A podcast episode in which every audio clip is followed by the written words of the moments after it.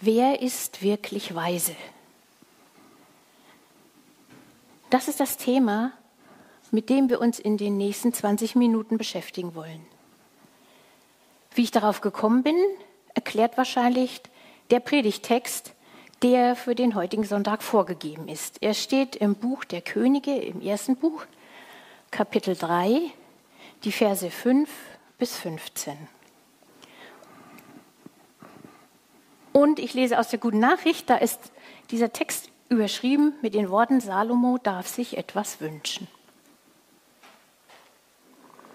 Als er, Salomo, im Heiligtum übernachtete, erschien ihm der Herr im Traum und sagte zu ihm, Wünsche dir, was du willst, ich will es dir geben. Salomo antwortete, Du hast meinem Vater viel Gutes getan, weil er dir stets die Treue gehalten und dir aufrichtig gedient hat. Noch über seinen Tod hinaus hast du ihm deine Güte erwiesen. Der Sohn, den du ihm geschenkt hast, sitzt jetzt auf seinem Thron, wie du es versprochen hattest. Herr mein Gott, du hast mich anstelle meines Vaters David zum König gemacht. Ich bin noch viel zu jung und unerfahren und fühle mich dieser Aufgabe nicht gewachsen. Und doch hast du mir das Volk anvertraut, das du dir erwählt hast, und ich trage die Verantwortung für so viele Menschen, die niemand zählen kann. Darum schenke mir ein Herz, das auf deine Weisung hört, damit ich dein Volk leiten und gerechtes Urteil sprechen kann. Wie kann ich sonst dieses große Volk regieren? Der Herr freute sich über diese Bitte. Deshalb sagte er zu Salomo, Du hättest dir langes Leben oder Reichtum oder den Tod deiner Feinde wünschen können. Stattdessen hast du mich um Einsicht gebeten, damit du gerecht regieren kannst. Darum werde ich deine Bitte erfüllen und dir so viel Weisheit und Verstand schenken, dass kein Mensch vor oder nach dir mit dir verglichen werden kann. Aber auch das, worum du mich nicht gebeten hast, will ich dir geben ich werde dir Reichtum und hohes Ansehen schenken, so dass zu deinen Lebzeiten kein König sich darin mit dir messen kann. Und wenn du meine Gebote so treu befolgst wie dein Vater David, dann schenke ich dir auch ein langes Leben.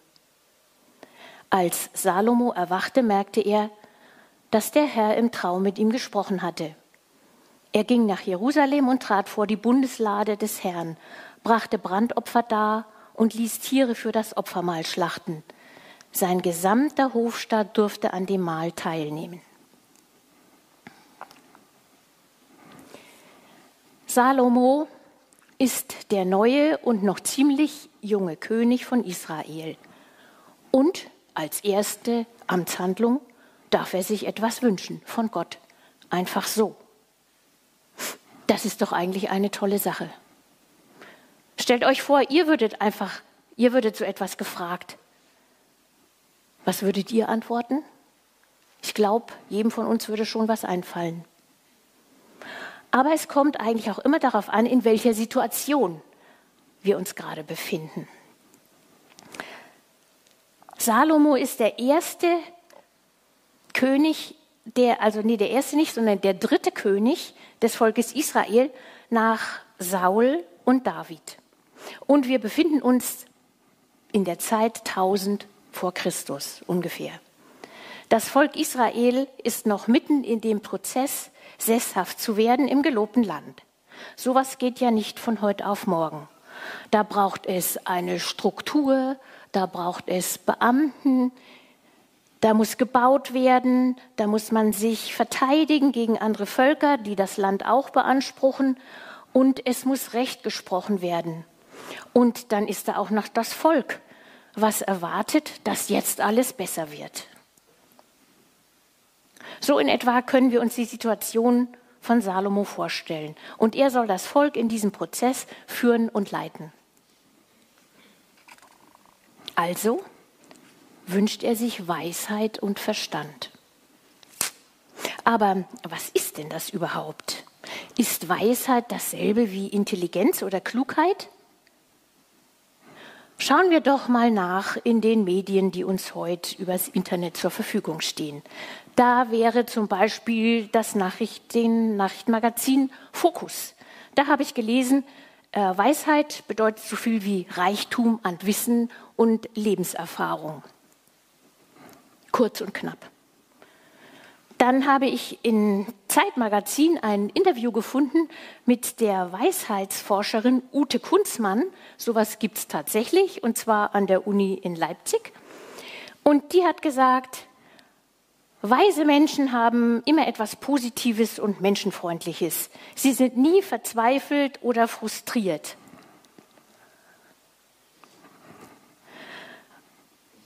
Weisheit für Weisheit muss man nicht alt sein, um weise zu sein. Und es, intelligent muss man auch nicht unbedingt sein. Es ist zwar nicht schädlich, aber man braucht nicht unbedingt ein IQ von 180. Ist schon mal gut zu wissen, oder? Ich habe aus diesen drei, äh, achso, nee, eins habe ich ja noch vergessen, natürlich von Wikipedia, habe ich auch nachgesehen. Da steht dann, Weisheit bezeichnet vorrangig ein tiefgehendes Verständnis von Vorgängen in Natur, Leben und Gesellschaft sowie die Fähigkeit, bei Problemen und Herausforderungen die jeweils schlüssige und sinnvollste Handlungsweise zu identifizieren. Jetzt wisst es. Kann man sich eigentlich nicht merken, selbst wenn man es verstanden hat. Ich würde als Resümee aus diesen drei Quellen äh, ziehen, Weisheit ist nicht gleichzusetzen mit Intelligenz. Sie hat immer etwas mit Lebenserfahrung zu tun, auch mit Wissen und hat aber auch einen sozialen Charakter. Aber irgendwie finde ich, es fehlt noch was an diesen Definitionen. Zum Beispiel die Frage, ja, und woher kommt Weisheit eigentlich? Kann ich mir die selbst irgendwie erarbeiten? Oder lerne ich das in der Schule oder an der Uni oder sonst irgendwo? Oder lasse ich sie mir einfach nur schenken, so wie Salomo? Dazu ein kleines Beispiel. Ich habe äh, mir hier ein Glas Wasser hingestellt, auch zum Trinken, aber nicht nur dazu. Stellen wir uns mal vor, es kommt ein kleines Kind vorbei, dann würde das natürlich da unten stehen und sieht ein Glas Wasser, äh, Wasser stehen und freut sich erstmal. Dieses Kind muss sich sein Wissen über das Wasser ja erstmal erarbeiten durch seine Erfahrung. Also was macht es? Es tunkt seinen Finger hinein, schlägt den ab und merkt, hm, schmeckt weder salzig noch süß. Und dann denkt es sich, ah, tauche ich doch mal die ganze Hand rein und hol das Wasser da raus. Dann merkt es, hm, das ist ja flüssig, das geht gar nicht. Ich kann, ich kann eine Flüssigkeit nicht in meinen Händen halten. Wenn das alles nicht funktioniert, dann schüttet es vielleicht das ganze Glas auf den Tisch, mache ich jetzt mal nicht. Und dann nimmt es die Hände, patscht drin rum und freut sich, dass es so herrlich spritzt. So ein Verhalten würden wir nicht als weise beschreiben, aber ich denke, es ist eine Vorstufe. Denn es ist etwas, womit das Kind erfährt, was Wasser ist, was eine Flüssigkeit ist. Es ist nicht unbedingt Lebenserfahrung, aber es erarbeitet sich damit den Umgang mit einer Flüssigkeit. Und es lernt eigentlich allein durch die paar Sachen, die es gemacht hat, schon ziemlich viel über die Substanz Wasser. Jetzt nehmen wir an, es kommt ein intelligenter Mensch vorbei und der sieht das Glas da stehen. Der denkt sich oder freut sich auch und sagt, oh, sauberes Trinkwasser. Das ist ein kostbares Gut. Entweder ich trinke es jetzt gleich aus oder ich stelle es an einen sicheren Ort damit es nicht verloren geht. Und dann kann ich es dann trinken, wenn ich Durst habe. Natürlich hat der intelligente Mensch ganz viel Hintergrundwissen zum Thema Wasser. Er kennt sämtliche chemischen und physikalischen Eigenschaften, er kennt den Wasserkreislauf, er weiß, dass die Oberfläche unseres Planeten, zu 70 Prozent mit Wasser bedeckt ist und, und, und, und, und. Und er weiß auch, dass es die Grundlage ist für uns Menschen, für alle Lebewesen auf der Erde zum Leben. Würden wir deshalb sagen, dass er weise ist? Eher nicht, denke ich mal. Dann kommt ein Mensch vorbei, den wir als weise bezeichnen würden. Dieser Mensch freut sich auch über das Glas Wasser. Er sagt, oh, ich freue mich, und ich finde es toll, dass es so etwas Köstliches gibt wie Wasser. Wasser ist Leben und ohne dieses wertvolle Gut würde es uns Lebewesen hier auf der Erde nicht geben. Voller Dankbarkeit würde er das Glas nehmen und vielleicht jemandem zum Trinken reichen, wenn denn einer in der Gegend ist. Wenn nicht, dann würde er es vielleicht sogar selbst trinken. So ein Verhalten hat jetzt erstmal gar nicht viel mit Wissen zu tun, sondern vielmehr mit einer besonderen Einstellung zum Leben und auch zu Gott. Entscheidend ist, dass der weise Mensch nicht nur an sich denkt, sondern auch an seine Umgebung und dass er Dankbarkeit zeigt, dass er weiß, das wurde mir geschenkt, das habe ich nicht selbst erarbeitet im Sinne von hergestellt. Niemand von uns kann eigentlich Wasser herstellen, also Chemiker könnte es natürlich schon, aber im Prinzip ist das Wasser ja von Anfang an da gewesen auf unserem Planeten. Der weise Mensch hat sicherlich auch ein sehr großes Wissen über die chemische Substanz Wasser. Aber er bindet dieses Wissen ein in sein soziales Denken und sein empathisches Handeln. Er weiß ebenso wie der intelligente Mensch, dass das Wasser die Lebensgrundlage ist für alle Lebewesen auf der Erde.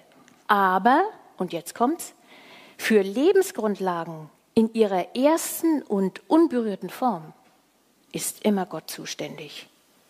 Und das weiß der weise Mensch, dass er auf Gottes Wohlwollen und Versorgung angewiesen ist. Und daher kann er dankbar sein. Er ist dankbar für alles, was Gott geschaffen hat und ihm zukommen lässt. Weisheit ist also eng verbunden mit dem Wissen um und dem Glauben an eine göttliche Macht. Schauen wir doch mal, wie Weisheit in der Bibel definiert wird. Da gibt es übrigens ein ganz eigenes Buch der Weisheit. Es wird auch dem Salomon zugeschrieben und das finden wir aber in den Apokryphen, also in den Spätschriften des Alten Testaments. Da lesen wir zum Beispiel, die Weisheit ist vernünftig und heilig. Sie ist ein Hauch, der von dem lebendigen Gott ausgeht. Oder im Buch Jesus Sirach, das ist auch aus den Apokryphen, steht, der Herr selber hat die Weisheit erschaffen. Die Quelle der Weisheit ist das Wort Gottes. Ihre Wege sind die ewigen, ewig gültigen Gebote. Und bei Hiob lesen wir, die Furcht des Herrn, das ist Weisheit. Als Resümee aus diesen drei Quellen würde ich sagen, Weisheit ist immer eng mit dem Wirken Gottes verbunden. Sie ist ein Teil seines Wesens, ebenso wie die Liebe, und macht Menschen klug, vernünftig, verständnisvoll, dankbar, fröhlich und humorvoll. Ja, wenn wir jetzt fragen, wer ist denn jetzt eigentlich weise, da fällt einem natürlich als erstes Jesus ein. Jesus, der sitzt ja ganz nah an der Quelle, hat also auch diese göttliche Weisheit. Jesus weiß immer, was die Menschen brauchen, die ihn um Heilung oder Hilfe anflehen. Er entlarvt auch ihre Hintergedanken, wenn scheinheilige Fragen gestellt werden. Und er antwortet entsprechend. Und er weiß auch, was er selbst braucht und zieht sich dann zurück, um mit seinem Vater allein zu sein. Jesus stellt niemals Menschen vor anderen bloß. Und er spricht auch keine Schuldzuweisung, sondern er tut viel mehr. Er zeigt neue Wege auf.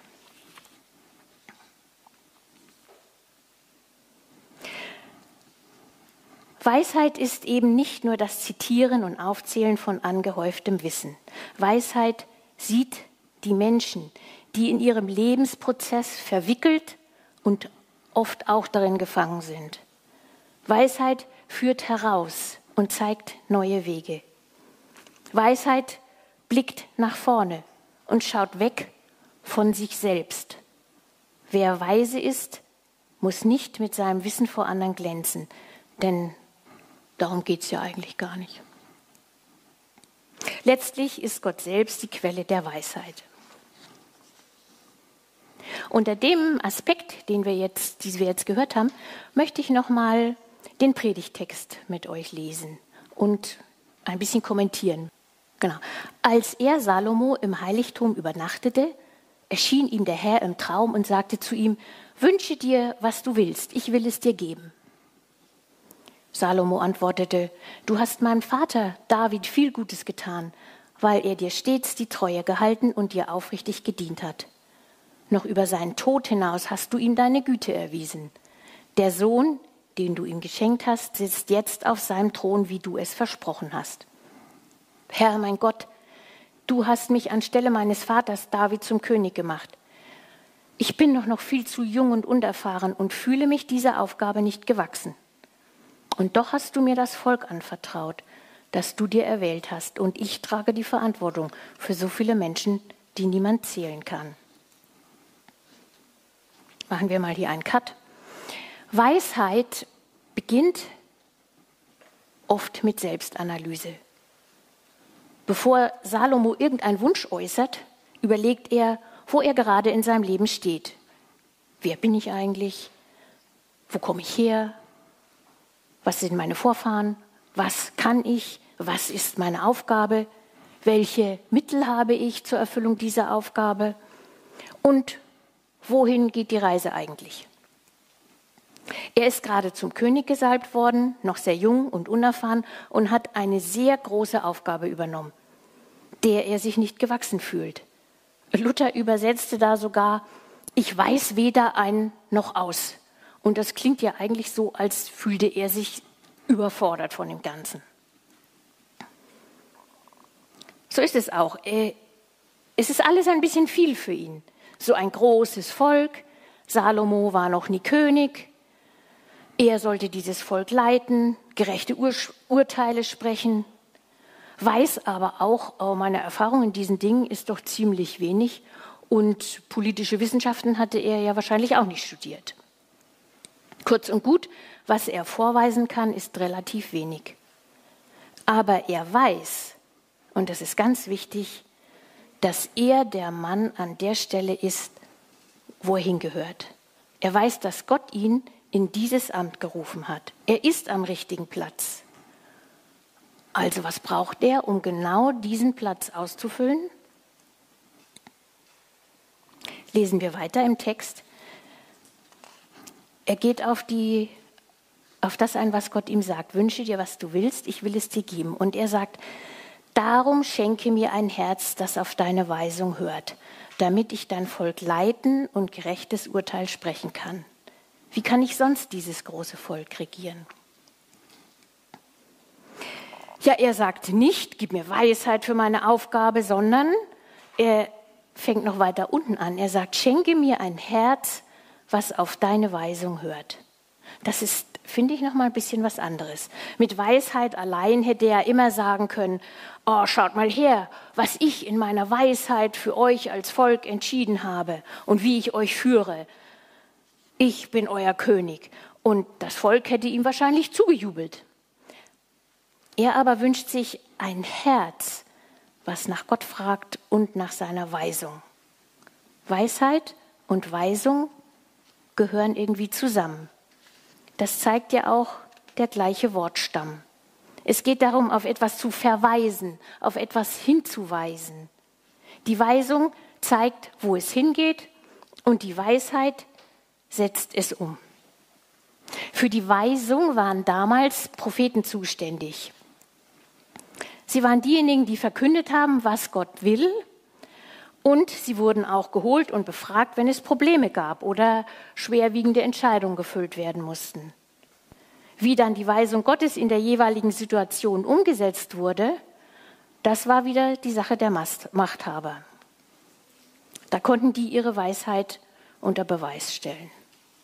Man braucht für Weisheit vielleicht Verstand und Intelligenz, aber vor allem ein Herz, das richtig ausgerichtet ist. Ein Herz, das hört und nach Gott fragt und nicht sich selbst in den Vordergrund stellt. Ein Herz, das offen ist, um wahrzunehmen, wie der gesamte Sachverhalt ist und was Gott in diesem Fall will. Das ist natürlich für das Volk Israel immens wichtig als Volk Gottes. Wo will Gott mit dem Volk hin? Wie geht es weiter in der Geschichte dieses Volkes? Lesen wir weiter, Vers 10. Der Herr freute sich über diese Bitte. Deshalb sagte er zu Salomo, ja, du hättest dir langes Leben oder Reichtum oder den Tod deiner Feinde wünschen können. Stattdessen hast du mich um Einsicht gebeten, damit du regieren kannst. Darum werde ich deine Bitte erfüllen und dir so viel Weisheit und Verstand schenken, dass kein Mensch vor oder nach dir mit dir verglichen werden kann. Aber auch das, worum du mich nicht gebeten hast, will ich dir geben. Ich will dir Reichtum und hohes Ansehen schenken, so dass du zu deinen Lebzeiten kein König sich darin mit dir messen kann. Und wenn du meine Gebote so treu befolgst wie dein Vater David, dann schenke ich dir auch ein langes Leben. Wir merken, Gott geht ein auf die Bitte Salomos. Er freut sich darüber, dass Salomo nicht als erstes an sich und sein eigenes Wohlergehen denkt, sondern an das des Volkes. So muss ein Staatsmann auch denken. Gott hat ja etwas vor mit diesem Volk und deshalb braucht er Mitstreiter, die sich auf ihn einlassen. Und so will er Salomo noch viel mehr schenken als das, worum er gebeten hat, nämlich auch Reichtum, Ansehen, langes Leben, also eben all das, was so ein König braucht, damit er zum einen vom Volk als König akzeptiert wird und zum anderen seine Politik auch Früchte tragen kann. Eine Amtszeit von vier Jahren wäre, wäre da vielleicht ein bisschen wenig. Und ein König ohne Ansehen kann bei seinem Volk auch nicht landen. In diesem Abschnitt lernen wir aber auch etwas über Gott, worüber er sich freut, und darüber, wie großzügig er ist und wie überlegen er die Lage sieht und seine Geschenke so gibt, wie sie gebraucht werden, um eben seinen Plan auf Erden Wirklichkeit werden zu lassen. Lesen wir weiter. Als Salomo erwachte, merkte er, dass der Herr im Traum mit ihm gesprochen hatte. Er ging nach Jerusalem und trat vor die Bundeslade des Herrn, brachte Brandopfer dar und ließ Tiere für das Opfermahl schlachten. Sein gesamter Hofstaat durfte an dem Mahl teilnehmen. Salomo dankt Gott mit einem Brandopfer und viele durften mitessen. Das zeigt auch, dass Salomo schon immer ein Auge auf seine Leute und deren Wohl hatte. Ein Herrscher, der sein Volk nicht wertschätzt, kann die Menschen nicht leiten, weil er wahrscheinlich mit der Sorge um sich selbst und seinem Eigenwohl beschäftigt ist. Auch das ist heute leider in vielen Staaten noch an der Tagesordnung. Hören wir ja täglich in den Nachrichten. Jeder Staatsmann braucht Weisheit, das ihm anvertraute Volk richtig zu führen. Das hat Salomo schon gleich am Anfang erkannt. Salomos Weisheit wurde für ihn zum Markenzeichen. Genauso wie Gott es vorher gesagt hatte. Und er blieb sein ganzes Leben lang ein Gottesfürchtiger, weiser Mann. Zurück zur Anfangsfrage, wer ist wirklich weise? Ich würde sagen, der, der sich in jeder Lage vertrauensvoll an Gott wendet und ihn um Weisheit bittet. Dazu muss man kein Staatsmann oder keine Staatsfrau sein, aber man muss ein Herz haben, was nach Gott fragt. In Jesu Namen. Amen.